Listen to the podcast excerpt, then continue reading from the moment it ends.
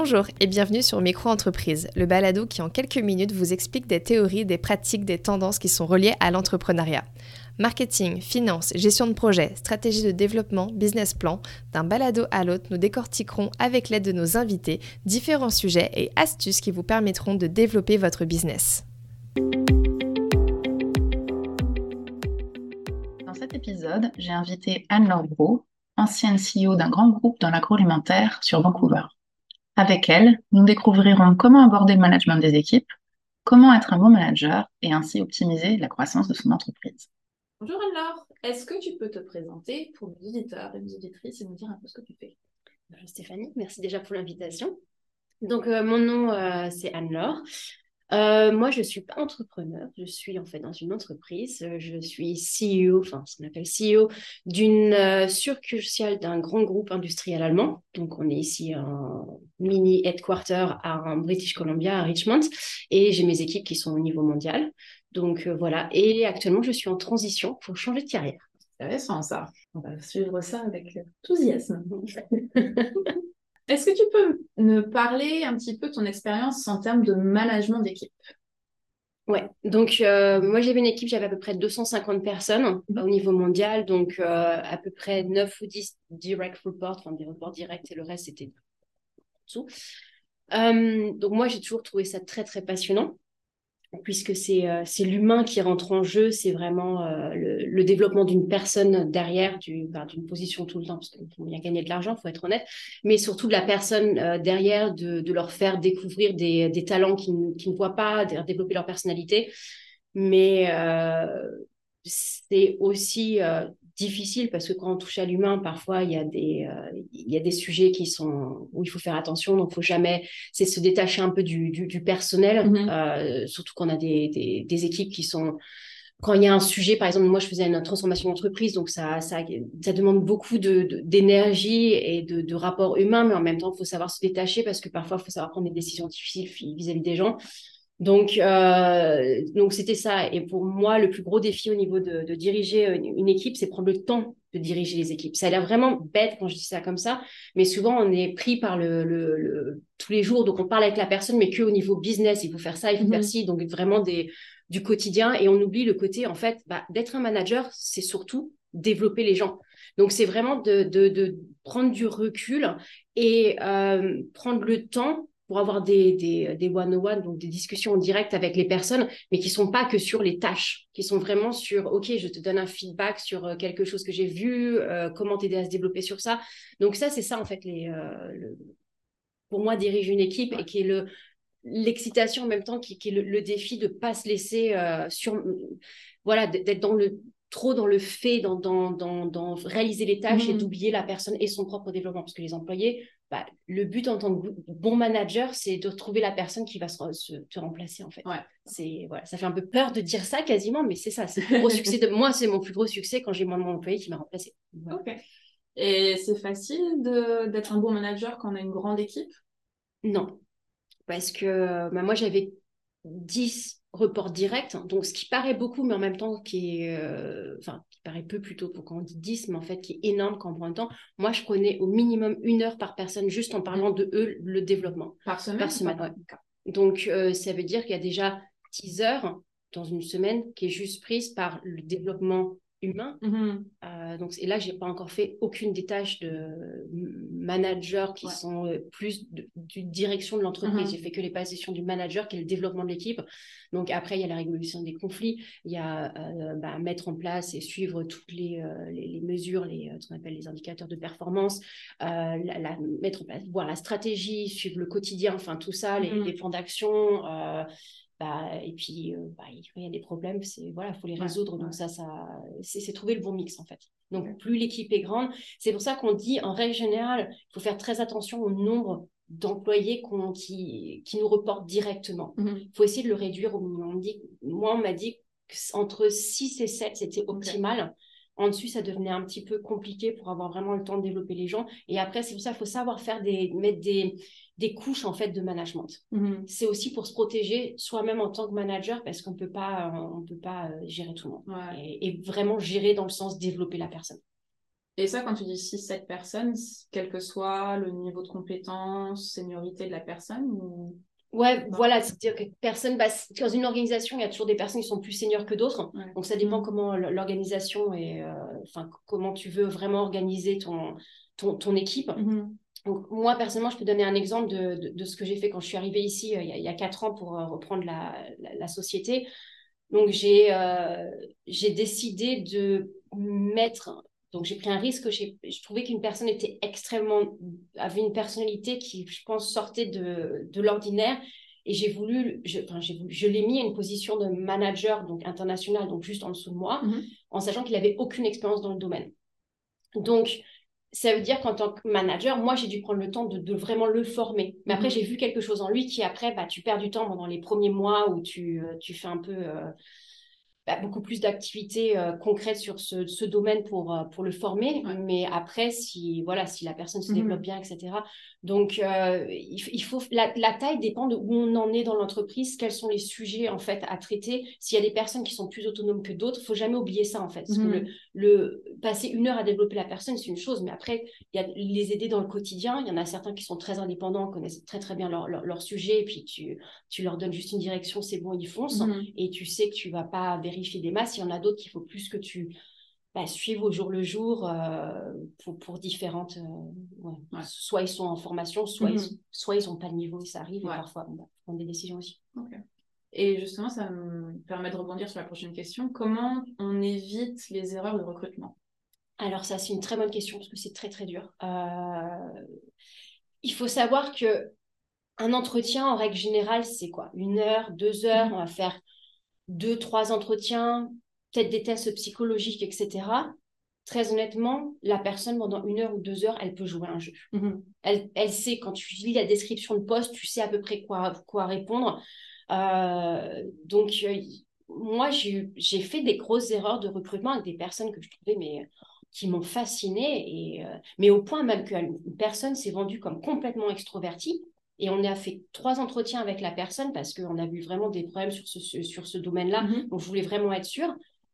Il a commencé, au bout de deux, trois jours, j'étais catastrophée. C'était vraiment une, la personne la plus introvertie que j'avais dans mon équipe.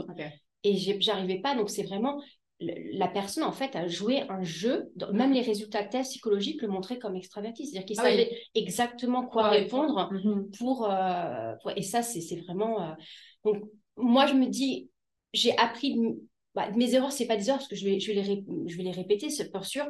Euh, donc moi, il y a deux choses que je donnerais comme conseil pour, les, pour, euh, pour recruter.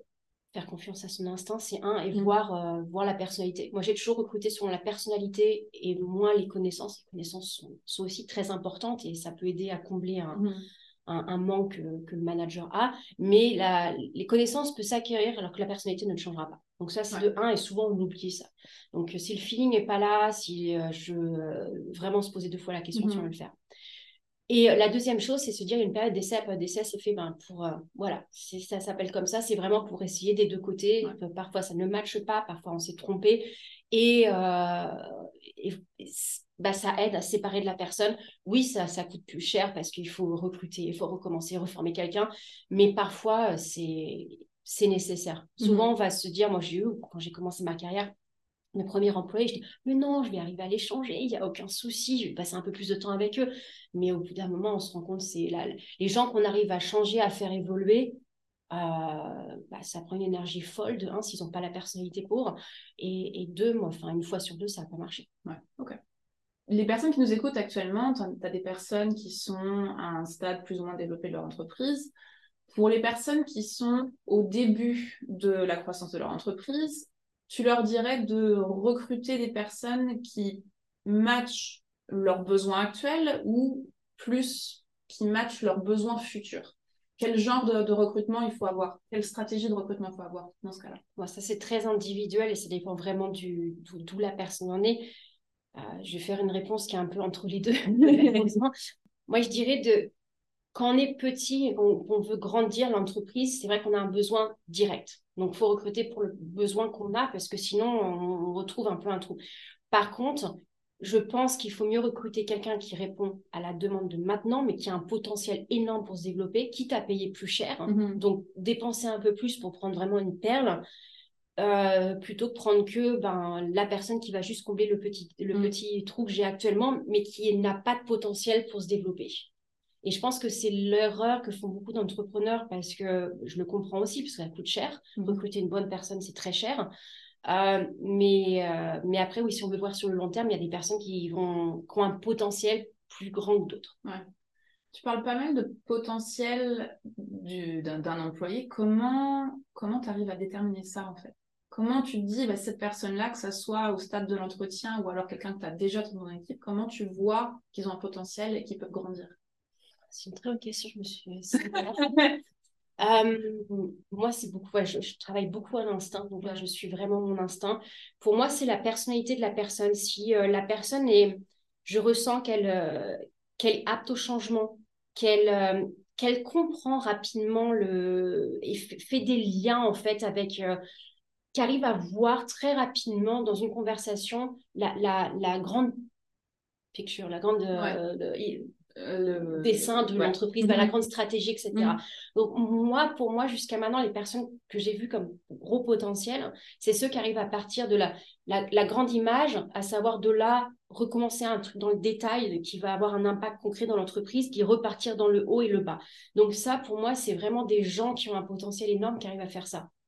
Parce que c'est vraiment naviguer entre les deux. C'est pas du tout le même type de connaissances et le type de, euh, de compétences de pouvoir voir l'impact que j'ai à long terme ou sur les autres départements ou sur le produit ou sur le client que de juste faire mon petit travail. Euh...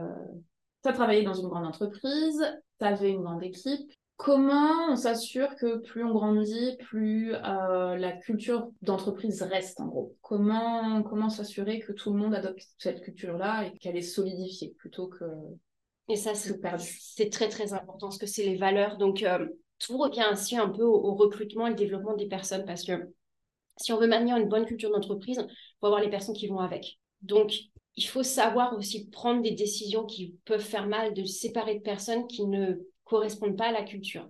Moi, c'est ce que j'ai dû faire quand j'ai pris cette ma position. J'ai dû me séparer des personnes qui travaillent depuis très très longtemps euh, dans l'entreprise, qui avaient énormément de connaissances, quasiment ceux qui avaient le plus de connaissances, mais j'ai pris la décision de me séparer d'eux parce que je me voyais qu'elle, en fait, elle gâchait les cultures. C'est à cause de ça que je n'arrivais pas à changer euh, la, culture, de fait que les gens travaillaient ensemble. Il y avait vraiment euh, quelque chose de très malsain dans, l'entreprise. Donc, ça a eu des conséquences, mais bon, c'est pas le sujet là. Donc, euh, c'est ça. Pour maintenir la culture d'entreprise, c'est vraiment passer du temps sur la communication, la transparence, euh, être très clair sur les la vision de l'entreprise, les missions de l'entreprise, euh, quelles sont les valeurs qu'on veut, euh, qu'on, veut représenter en tant que management et dans, dans l'entreprise, mm-hmm. et d'avoir aussi des, régulièrement des...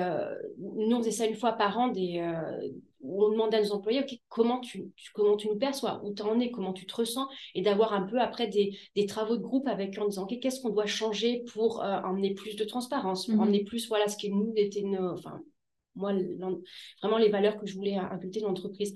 Donc, je pense que c'est ça, c'est vraiment de, de rester ouvert sur euh, quelle que soit la personne dans l'entreprise. Donc, moi, ça pouvait être au plus, le niveau le plus bas comme le niveau le plus haut, de demander d'avoir un peu leur feedback, comment ils se ressentent, etc. Donc, d'être énormément à l'écoute et d'être honnête aussi. Que, mmh. bah, par exemple, parfois, en tant que manager, on, on peut faire des choses qui, cassent aussi l'image de l'entreprise, de ce que les personnes ressentent. Donc, c'est aussi être, avoir conscience de soi-même, mm-hmm. de comment les gens nous perçoivent, comment euh, bah, ce, qu'on, la, culture de soi-même, enfin, ce, qu'on donne en fait aux autres.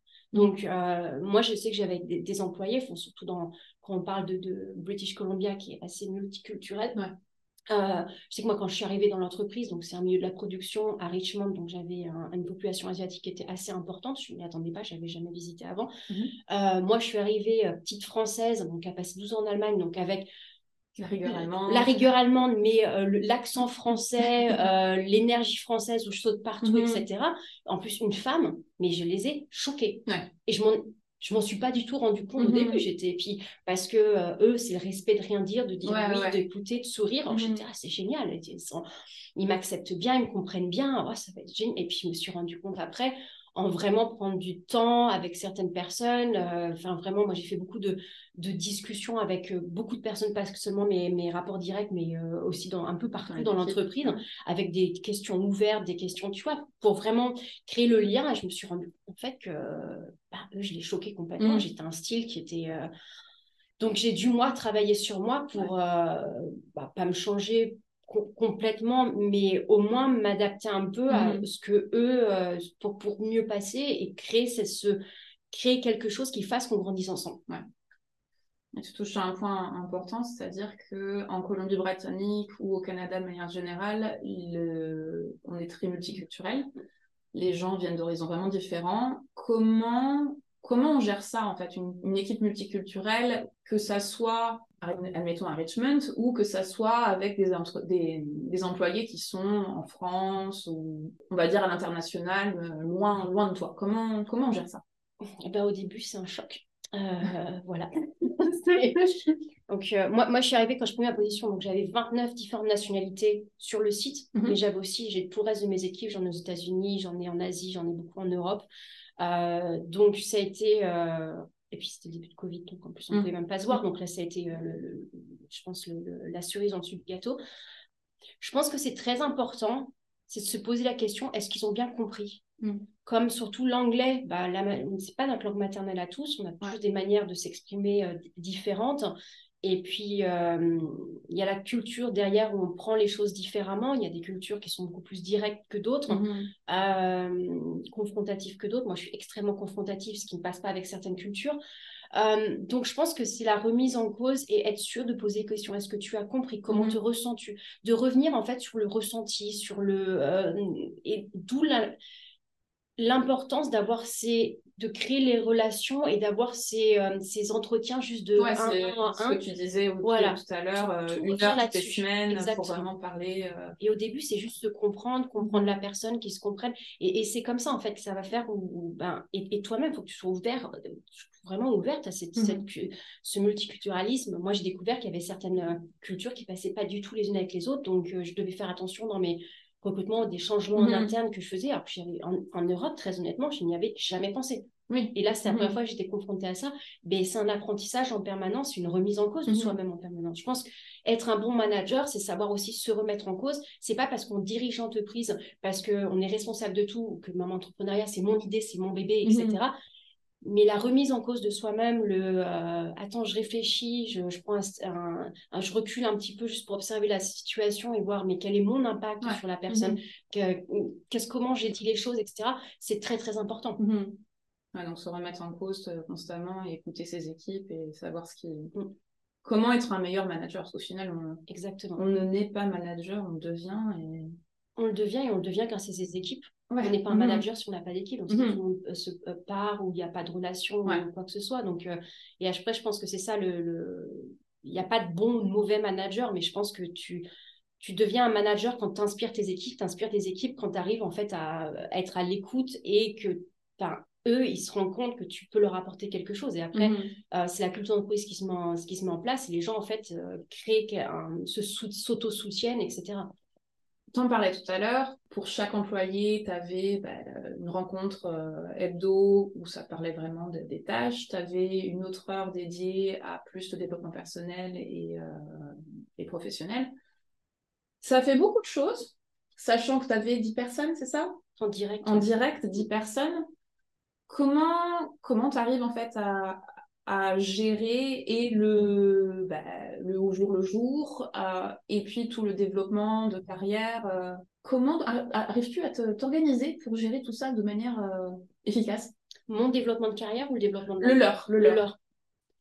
Le leur plus bah, toi tes tâches propres à toi aussi quoi. Ouais. Donc, moi, ce que j'avais mis en place, moi, je travaille beaucoup avec du visuel, donc j'ai beaucoup, j'avais toujours beaucoup de choses écrites partout dans mon, dans mon, dans mon bureau. Euh, mais aussi, voilà. Donc, et moi, j'essaie de vraiment structurer les choses et que tout soit transparent. Donc, même si j'avais mes rendez-vous hebdomadaires avec mes, mes, employés, tout ça, il y avait des tout doux, etc., des, euh, des analyses, enfin, vraiment sur euh, eux pour leur développement. Donc, ça peut être sur, OK, tu suivras cette formation-là, tu feras ça, ou moi, je vais t'observer sur ce sujet-là mmh. la prochaine fois. parce que c'est très important de. J'ai pas dit, mais dans, quand, quand je fais des rencontres d'une heure, en règle générale, j'ai observé la personne avant. Donc, j'essaie toujours d'avoir un sujet sur lequel, moi, j'appelle ça un sit-in, en gros, où ça peut, ça plaît pas à tout le monde, mais quand c'est intégré dans l'entreprise, après, c'est super puissant. C'est de, euh, quand mon employé a un rendez-vous avec un de ses employés ou son équipe, Mhm. etc., moi, je me mets comme une, une ombre, je suis dans le coin et en fait, j'observe. Comme ça, j'ai des éléments pour aider la personne à se Mhm. développer. Parce que la personne, ce qu'elle peut te montrer à toi en tant que manager et la manière dont elle est avec ses équipes, c'est aussi à parfois un énorme gap. Ouais. Donc, il faut faire attention Ouais. à ça aussi. Euh, donc ça, c'est juste, juste en parenthèse. Mhm. Donc moi, très organisée. Donc j'avais vraiment mon agenda. C'était, enfin, mon outlook était, euh, était ouvert à tout le monde, enfin, quasiment. Euh, il y a aussi des sujets assez euh, particuliers qu'on va pas voir. Mais euh, donc, j'avais vraiment, comme tout était réglé, etc. Donc, il y avait les rencontres avec chacun. Il y avait la rencontre de managériale où, une fois par semaine, on, bah, des problèmes de, qui étaient escaladés au niveau qu'on devait prendre des décisions au niveau managérial des résultats, les, les, les résultats, ce qu'on veut faire, plan d'action, etc., problème avec les clients sur une installation, etc., etc. Et j'avais aussi une fois par mois, très clairement, trois heures juste dédiées à la stratégie. Donc, ce qui est très important, en fait, pour vraiment se structurer quand il y a énormément de choses à faire, c'est quand il y a un sujet qui est de la stratégie, on ne parle pas du quotidien. Donc là, il faut savoir, parce que c'est très, très facile de, de glisser. Ah oui, mais attends, on parle de ça, mais on peut Mhm. pas En régler ça. euh, Voilà, et là, de, de vraiment très strict par rapport Mhm. à ça, donc d'avoir vraiment des agendas, des, euh, des plans d'action, des trucs qu'on peut revoir, etc. Et je pense que c'est comme ça que on arrive aussi à pas se laisser surmener Ouais. et qu'il y a toujours, bah, parce qu'il y a toujours des, des- il y a toujours des problèmes qui arrivent, euh, urgences, des urgences, il faut courir à droite, il faut voyager à gauche, il y a le client qui appelle, qui, voilà, quand nous on avait des clients comme McCain, McCain, Tyson, Bonduel, quand ils appellent en règle générale, tu, tu te courbes devant eux et tu te ouais. demandes demain, demain il faut quelqu'un à l'autre bout du monde, ben t'y vas, quoi. enfin t'y vas ou t'envoies quelqu'un Mhm. si tu peux pas y aller. Euh, donc ça, il faut savoir gérer avec ça. Mais moi, j'ai réussi à toujours très bien gérer avec ça sans avoir un stress absolu parce que il y a la, vraiment rigoureuse derrière de- d'avoir vraiment euh, les choses par écrit très clairement avec les euh, qui devait faire quoi. Donc en fait, ben tu t'oublies pas et plus tu as de transparence, pour moi, plus les gens savent ce qu'ils ont à faire et Mhm. plus ils s'auto en fait euh, ben, ben, gèrent quasiment. s'autogère et puis ça, ça te libère du temps. Exactement. aussi. Nos entrepreneurs qui nous écoutent cherchent à atteindre une croissance pour leur entreprise. C'est quoi, toi, tes conseils pour avoir une croissance d'entreprise durable? Que ça soit d'un point de vue management ou autre. Pour moi, c'est vraiment rester à l'écoute, mais à l'écoute de tout. L'écoute du client, du client, parce que le client, c'est celui qui va faire que la croissance de l'entreprise va être là. Donc, du client, des fournisseurs, des employés, euh, et de, de toujours s'adapter d'une certaine façon et de voir les, les opportunités, ne pas avoir peur, ne pas être trop risque adverse. Je vois trop de personnes qui sont tellement risque adverses qui n'arrivent pas en fait à, à développer l'entreprise ou qui n'arrivent pas à faire le- ce qu'on appelle le scaling up euh, au, au- au niveau suivant. Et, euh, et je pense que ça, c'est très important, c'est croire, croire en soi, croire à son idée, d'avoir vraiment les fondamentaux qui, soient là, de la connaissance de... Enfin voilà, pour moi, la base doit être là. Il doit y avoir un business plan qui est très, très clair, avec une stratégie euh, qui est assez claire sur, OK, sur un an et juste trois et cinq ans. Après, il y en a qui font plus, moi personnellement, je mets un doute, mais et la revoir régulièrement. Ouais. Euh, parce que le, le, le monde, bah, surtout depuis, depuis Covid, on a vu le monde change Mhm. énormément, la géopolitique, etc. Euh, et je pense que c'est ça qui est très important, de toujours être à l'écoute du, du marché, parce que ça, c'est c'est le cœur, et d'être, en fait, de s'adapter très, très rapidement. Donc pour ça, pour s'adapter très rapidement, il faut, euh, faut avoir un niveau d'exigence envers soi-même et son employé qui est assez important, mais aussi un niveau de, de confiance qui est énorme. Donc voilà, moi c'est ce que je dirais. En soi euh, ou en- envers les employés? envers les employés. Ok. Bon, soi-même aussi, ça serait ça, ça aide quand mieux. même. Mais euh, c'est vrai qu'envers les employés, parce que si on veut tout auto-contrôler, si tout doit passer par, par moi en tant que manager, etc.. bah, la croissance, tu peux pas la faire parce que tu peux pas gérer ta Ouais. Il y a que 24 heures dans une journée, C'est ça. euh, 7 jours sur euh, 7. Même si tu dors plus et que tu, au bout d'un moment, tu vas craquer. Mhm. Donc ça, c'est super important de mettre les bonnes bases en place. En fait, à chaque fois qu'il y a, il y a une croissance qui arrive, de mettre un échelon, soit c'est en, en une personne que je recrute, qui je sais pour être vraiment mon, mon numéro 2 qui, qui va s'occuper de ça, et moi, je laisse ça complètement parce que je lui fais confiance, donc je revois juste de temps en temps avec lui.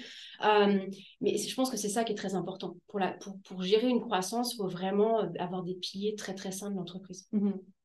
On va discuter de, de choses qui fâchent.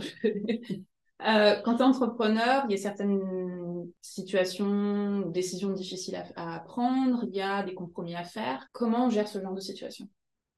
Faire confiance à son instinct. Et je sais Mhm. qu'il y a beaucoup qui vont rigoler en me disant ça, en me disant, ouais, je connais pas le milieu de l'entreprise, mais Euh, c'est très important de croire en ce qu'on fait, de prendre les bonnes décisions et de pas trop attendre, surtout celles qui fâchent, ce qui peut être de, bah, de laisser partir certaines personnes, de euh, laisser tomber un secteur de marché. Parfois, il ne faut pas s'acharner. Ça ne Mhm. marche pas, ça ne marche pas. Il faut savoir juste prendre la décision et pas le voir comme un crève-cœur. C'est euh, un nouveau potentiel qui va s'ouvrir, quelque chose derrière. Et je pense que c'est ça, c'est il faut être rapide dans sa prise de décision. Et, et hum, d'où la structure, on vient toujours, si tu as les bons piliers en place, tu arriveras très rapidement à prendre ces genres de décisions. Mhm. Et, euh, et, et pas regretter. Enfin, il y aura toujours des erreurs qui seront faites.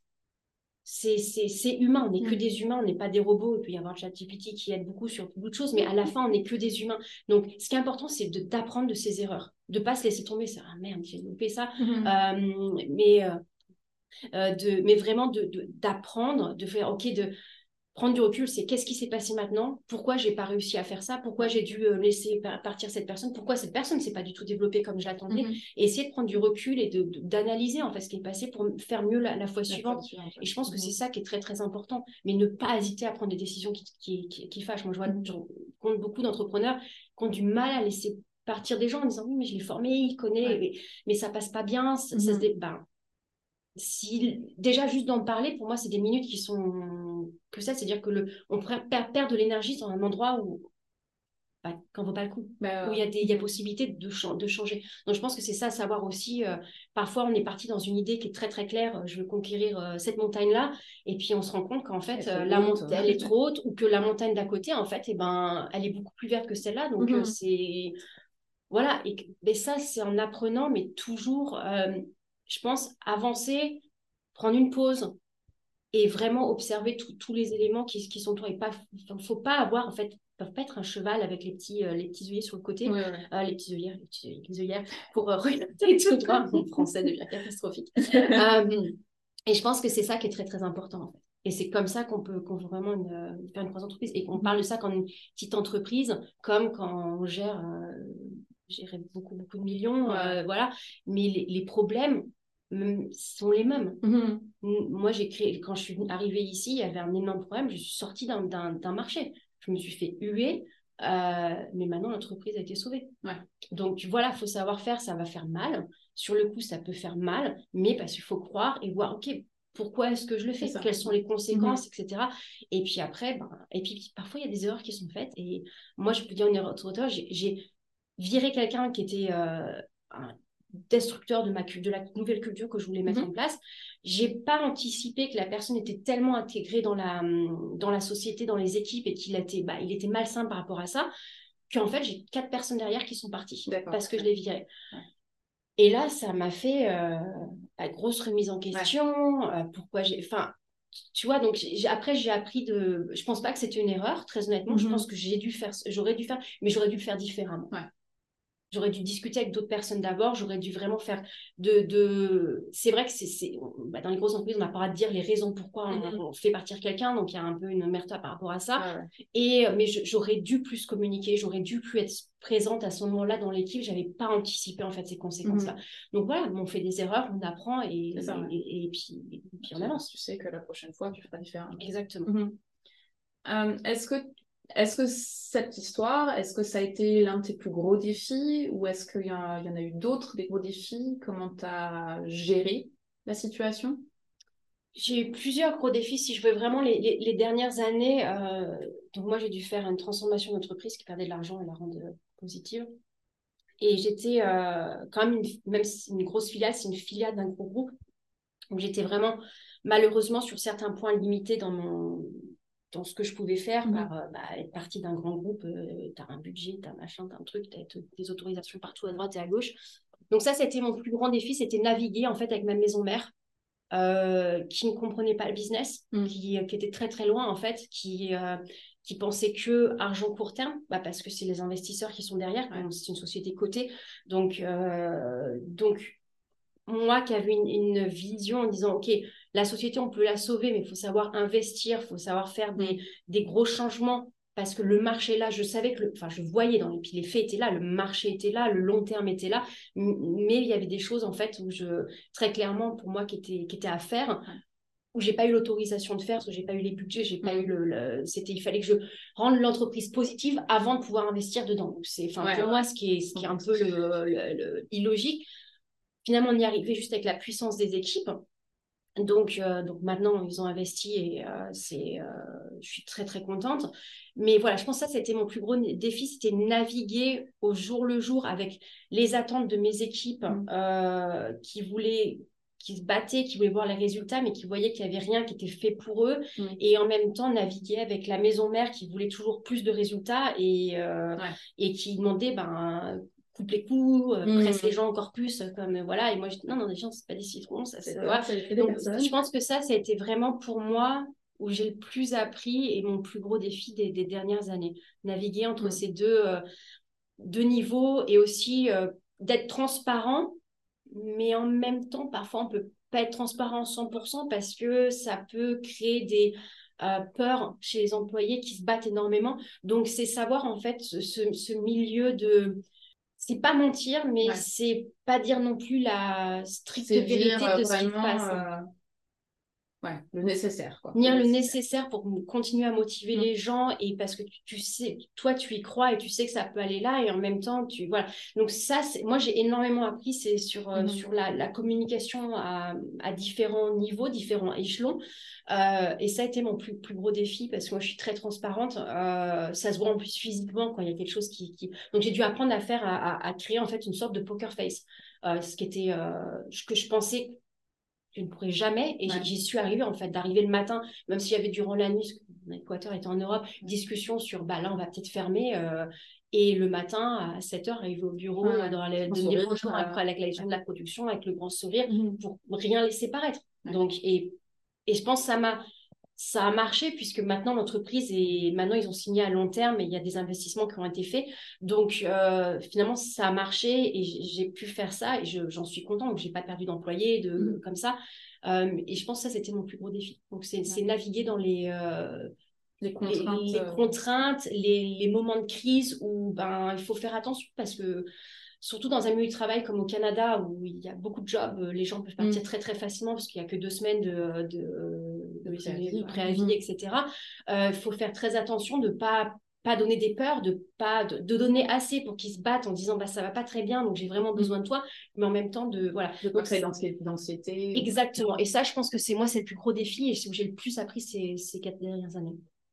Par rapport à ton expérience, quelles sont les qualités essentielles à avoir un bon manager Moi, je dirais la... le respect, de un. C'est mhm. le respect de, de, tout ce qui est en dessus, sur le côté, enfin, tous les, tous les stakeholders, en gros, qui sont à côté de nous. La transparence et l'écoute. Pour moi, ça, c'est vraiment euh, ça. C'est comme ça qu'on arrive à inspirer les gens, je crois. Enfin, moi, c'est les feedbacks aussi que j'ai eu de mes équipes euh, par rapport à ça. Et qu'est-ce qu'ils diraient toi, justement? Alors, moi, j'ai eu des, feedbacks assez. Euh, même mon, dernier jour, j'ai une, euh, une standing ovation des, employés de production, donc ce qui m'a un peu. Euh, extrêmement émotionnée. donc, et en fait, ce que j'ai eu comme feedback très concret, qui est de tout, à tous les niveaux de la, de la hiérarchie, c'est de dire que j'ai remis de l'humain dans l'entreprise. Mmh et, et j'ai remis de la transparence. Et pour la première fois, ils savaient pourquoi ils travaillaient. Parce qu'avant, ils n'avaient jamais, que ce soit bon, les managers les plus hauts, ils connaissaient à peu près les résultats, mhm. mais les employés de production ne savaient pas du tout euh, quels étaient les résultats de l'entreprise, pourquoi ils travaillaient, etc. Et mhm. moi, j'ai fait, je me suis mis, j'ai fait des, euh, des euh, des, j'avais tous mes employés qui étaient réunis une fois par, euh, par trimestre où on montrait les résultats. Bon, après, j'adaptais euh, selon les, les, niveaux des personnes, je vais être honnête. Hein, mm-hmm. si, on les, euh, si, on leur donne trop d'informations qu'ils ne comprennent plus, là, ça n'a plus du tout de sens. Donc, mais d'avoir cette transparence, de pouvoir laisser poser des questions en fait. Et ça, c'était vraiment le feedback général que j'ai que j'ai reçu de mes employés, c'est que c'est pour ça qu'ils se sont ressentis rattachés à l'entreprise, étaient prêts à se battre parce qu'en en fait, ils savaient pourquoi ils se battaient. Mm-hmm. Et j'ai toujours eu ma porte ouverte. Il euh, faut faire très attention à ça. Euh, j'ai aussi beaucoup appris de ça. Moi, j'ai toujours eu ma porte ouverte. Euh, j'ai changé mon bureau, j'ai fait mettre une porte en vitre. Je, voulais que tout le monde puisse passer devant mon mhm. bureau et puisse voir et, et n'ait pas peur de rentrer, en fait. Donc ça, c'est très important pour moi. mais en même temps, ça a poussé des employés de tous les horizons à venir, à me mhm. parler. Et moi, il fallait que je fasse attention parce que j'ai tendance à, bah, je vais prendre le temps pour tout le monde, de pas euh, passer en dessus de leur manager direct. Donc ça, c'est un truc que j'ai dû apprendre aussi de d'écouter, de pas dire attends non, non je peux Mhm. pas te recruter, je peux pas t'en parler avec toi, ce Ouais. dire, mais de, euh, de leur faire com- comprendre aussi à, à chaque niveau que bah, va voir ton, em- ton, ton manager. Mhm. Si là tu fais ça, ça et ça, que ça se passe toujours mal, viens me voir et on en discuter tous les trois. Mais euh, voilà, c'est pour ça que j'ai dû apprendre aussi ça, parce qu'à force d'être, de parler à tout le monde et après on peut. euh, il y a certaines personnalités et certaines cultures qui sont beaucoup plus sensibles à la hiérarchie qu'à d'autres. Et euh, voilà, donc Ouais. c'est aussi un point. Et maintenant que tu vas te lancer dans, dans une nouvelle aventure, est-ce que tu te vois mana- remanager des, des gens ou pas? Oui, oui, définitivement. Euh, je, ça ne veut pas dire que je vais remanager Mhm. des gens. Mais c'est pas exclu. Je, euh, je trouve ça extrêmement bénéficiaire pour soi-même en fait. On apprend tellement des personnes, euh, des personnes avec qui on travaille et de voir développer les personnes. Pour moi, c'est le plus beau cadeau humain qu'on Mhm. peut avoir. Donc, euh, donc si si je choisis une voie où j'aurai plus de directement, ça va me manquer. Mais euh, si j'ai pas ça, je ferai, je ferai autre chose qui sera en, en rapport avec développer les gens pour sûr. Ok. Et si tu as un mot pour la fin, pour nos auditeurs, auditrices, ça serait quoi par rapport au management? Faites-vous confiance, mais faites-vous aussi, n'hésitez pas en fait à, à prendre du recul sur vous-même. Parce que souvent, on croit tellement à son idée, on est juste focalisé sur ça et on oublie le, son propre développement personnel, Mhm. qui est extrêmement important. Et ça ne demande pas beaucoup de gens, de, de temps, ça ne demande pas beaucoup de d'intervention à droite et à gauche, juste de... Il y a tellement de podcasts actuellement, euh, il y a tellement, euh, je ne sais pas si vous connaissez euh, l'app Blinklist, qui Mhm. des résumés de, de bouquins en 15 minutes. Moi, j'écoute ça énormément. Et à chaque fois, j'essaie de, bah, le résumé du bouquin pendant 15 minutes, puis après, j'essaie de voir comment ça résonne pour moi. Puis souvent, je prends beaucoup de notes que je laisse euh, afficher. Et je pense que c'est ça qui est important. Ça prend pas un temps énorme, mais il faut être ouvert à ça. Certaines personnes, malheureusement, qui ne sont pas ouvertes à ça, et, euh, et c'est dommage. Et prenez le feedback. Le feedback, c'est un it's a gift. C'est vraiment c'est un, un don. Il faut juste savoir bien le faire. Ouais. Feedback, c'est pas une critique, c'est pas c'est c'est le ressenti d'une autre Mhm. personne et il faut savoir le prendre en fait. Ouais, faut pas, faut pas se braquer, il faut, Non. faut accepter qu'on n'est pas parfait et qu'on apprend toujours, constamment. Exactement, et que chaque personne réagit différemment à- par rapport à notre personnalité. Il faut voir ça. Ouais. Comme il dit, moi, quand j'ai commencé mon entreprise, euh, le- de voir que j'avais l'impression que tout le monde me souriait, tout le monde disait oui à tout. euh, et en fait, je me suis rendu compte qu'on ne comprenait pas et que et j'ai dû, euh, bah, j'ai dû forcer un peu le, le feedback Ouais. et après de Mhm. bah, le faire résonner chez moi. Ça, ok, ben, Ouais. je suis un peu un ovni pour eux, donc on va remettre euh, un peu de calme dans ma dans, mon- dans ce que je suis en fait. donc euh, voilà, je pense que et c'est un développement personnel qui, est- qui est très important. Donc je pense que c'est ça pour moi qui est important pour l'entrepreneur, c'est votre idée c'est une chose, mais vous c'en est une autre. Mhm. Bah, très bien. Merci Laure. Merci Stéphanie. Si vous êtes arrivé jusqu'ici, cela veut dire que vous avez écouté ce podcast jusqu'à la fin. Merci pour votre écoute. Nous espérons que le sujet vous aura plu. N'hésitez pas à nous le faire savoir avec 5 étoiles. On se retrouve très vite pour un nouveau balado entrepreneurial. En attendant, partagez-nous en commentaire les sujets que vous souhaitez découvrir. À très vite sur Micro Entreprise.